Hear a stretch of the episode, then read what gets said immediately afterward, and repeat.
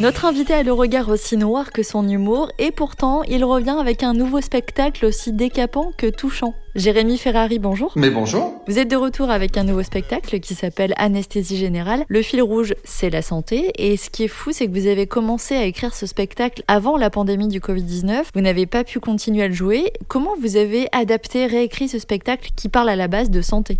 En fait, c'est assez simple. Hein. Si vous voulez, j'avais un spectacle qui dénonçait euh, l'abandon du système de santé euh, par euh, le gouvernement, pas qu'en France d'ailleurs, hein, parce qu'on observe ce phénomène dans beaucoup de pays dits riches. J'étais déjà en train de dire, si vous voulez, avant le Covid, que si euh, un drame euh, arrivait, euh, notre système de santé ne serait pas en mesure de le supporter et de le gérer. Et donc, quand il y a eu le Covid, bah, si vous voulez, ça a simplement amplifié et ça a plutôt crédibilisé ce que je racontais déjà sur scène. Donc, ce qui existait déjà n'a pas dû être modifié, ça l'a même plutôt rendu encore plus palpable. Et ensuite, ce que j'ai fait, bah, j'ai traité le Covid du coup. J'ai adapté le spectacle dans ce sens-là, c'est-à-dire que j'ai tout à coup j'ai parlé de la crise, de la gestion de la crise, du vaccin, bah, de l'ensemble des sujets qu'on a pu aborder pendant cette gestion d'épidémie, la presse, le comportement de la presse, le comportement des médias, le comportement des gens, comment a réagi le personnel de santé, comment le gouvernement a géré cette crise, euh, comment Macron s'est comporté, comment Olivier Véran s'est comporté, comment Agnès Buzyn s'est comporté. Il y avait quand même pas mal de vannes à faire. Il faut savoir que tous vos spectacles depuis le début de votre carrière parlent de sujets très sérieux et ensuite vous faites rire avec ça. C'était le cas pour Vent de pièces à Beyrouth ou pour Happy Hour Mossoul. À chaque fois, il y a un vrai travail de recherche. Comment vous arrivez à faire la transition entre un sujet presque dramatique et des éclats de rire? Ça, c'est le plus facile parce que je suis humoriste. Donc, en fait, si vous voulez, je suis toujours parti de ce principe-là. Je me suis finalement,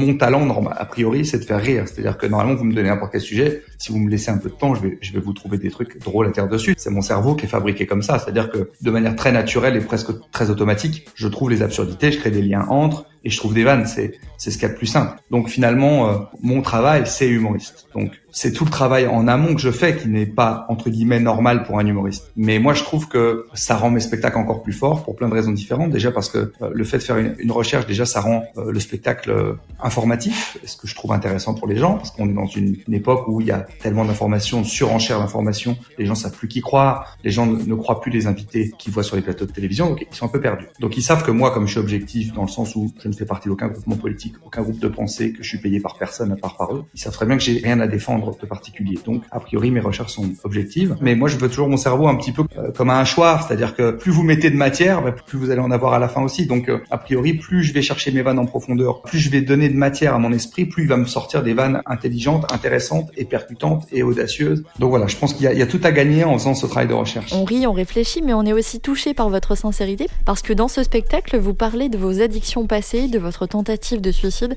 Euh, quel était l'enjeu pour vous d'aborder le sujet sur scène? Je savais que j'allais écrire un spectacle sur la santé avant de prendre conscience de qui j'étais, avant même de résoudre mes problèmes d'alcool. Vous écrivez un spectacle sur la santé, vous avez traversé ça. C'est impossible de ne pas en parler. J'avais envie d'en parler aux gens pour être honnête avec eux, pour leur dire je ne suis pas parfait, j'ai traversé ces, ces périodes-là. J'avais envie de leur dire parce que je savais que ça allait déstigmatiser aussi ce qu'on a comme image d'un alcoolique ou d'un mec qui a des problèmes psychiatriques. Et puis j'avais envie d'en parler parce que je sais que ça aide beaucoup, beaucoup, beaucoup de gens. J'ai encore reçu un message hier de quelqu'un qui me dit je rentre en cure de désintoxication aujourd'hui, je t'écris avant d'y rentrer, c'est grâce à toi. Merci Jérémy Ferrari pour votre sincérité. On le rappelle, vous êtes en tournée à travers toute la France avec votre spectacle Anesthésie Générale et vous terminerez votre tournée à la Cor Arena de Paris le 10 mars 2024.